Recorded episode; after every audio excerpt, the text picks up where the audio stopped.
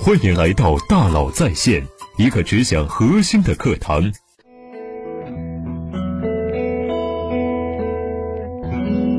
你好，欢迎来到大佬在线。前几日，国家市场监督管理局宣布，对阿里巴巴二选一的垄断行为实施一百八十二点二八亿的罚金。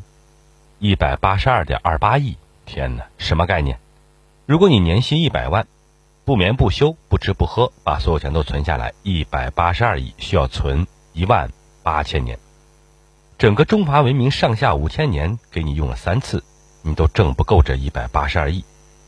这一百八十二点二八亿有零有整的，是怎么算出来的？有依据吗？这笔罚金呢，是这样算出来的：四千五百五十七点一二亿元。也就是阿里二零一九年中国境内销售总额乘以百分之四，罚款轻重程度等于一百八十二点二八亿。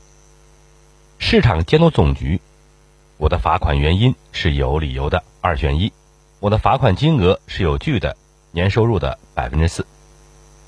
了解了，可是这么大笔钱，阿里认吗？阿里回复：我们收到国家市场监督管理总局的行政处罚决定书。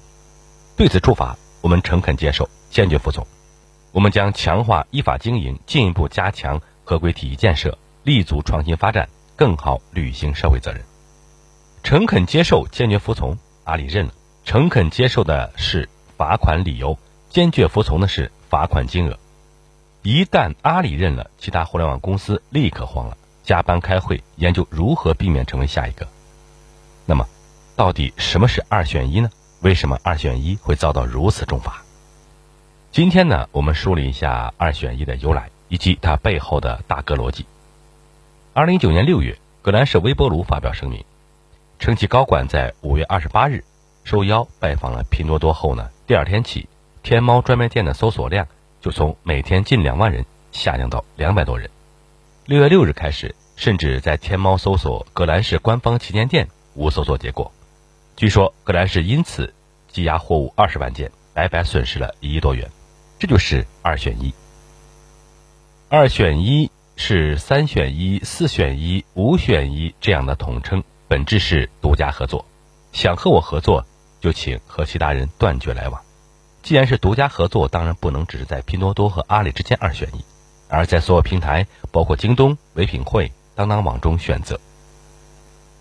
其他平台当然不服。二零一五年，京东起诉阿里，称其滥用市场支配地位，要求其合作品牌不得参与与京东的六幺八双十一活动，甚至不得在京东开设店铺。京东要求阿里停止二选一，并赔偿十亿元。二零一九年，拼多多、唯品会提出申请，以第三人身份加入诉讼。六国联合想灭秦呐，这是阿里毫不畏惧。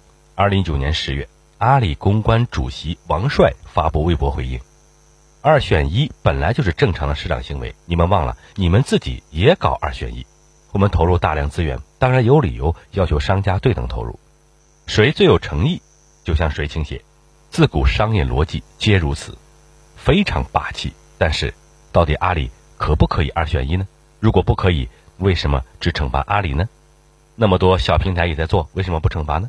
因为阿里是大哥，有些事情小弟能做，大哥不能做。这些事情如果小弟做了，只会伤害自己；但是如果大哥做了，就会伤害社会。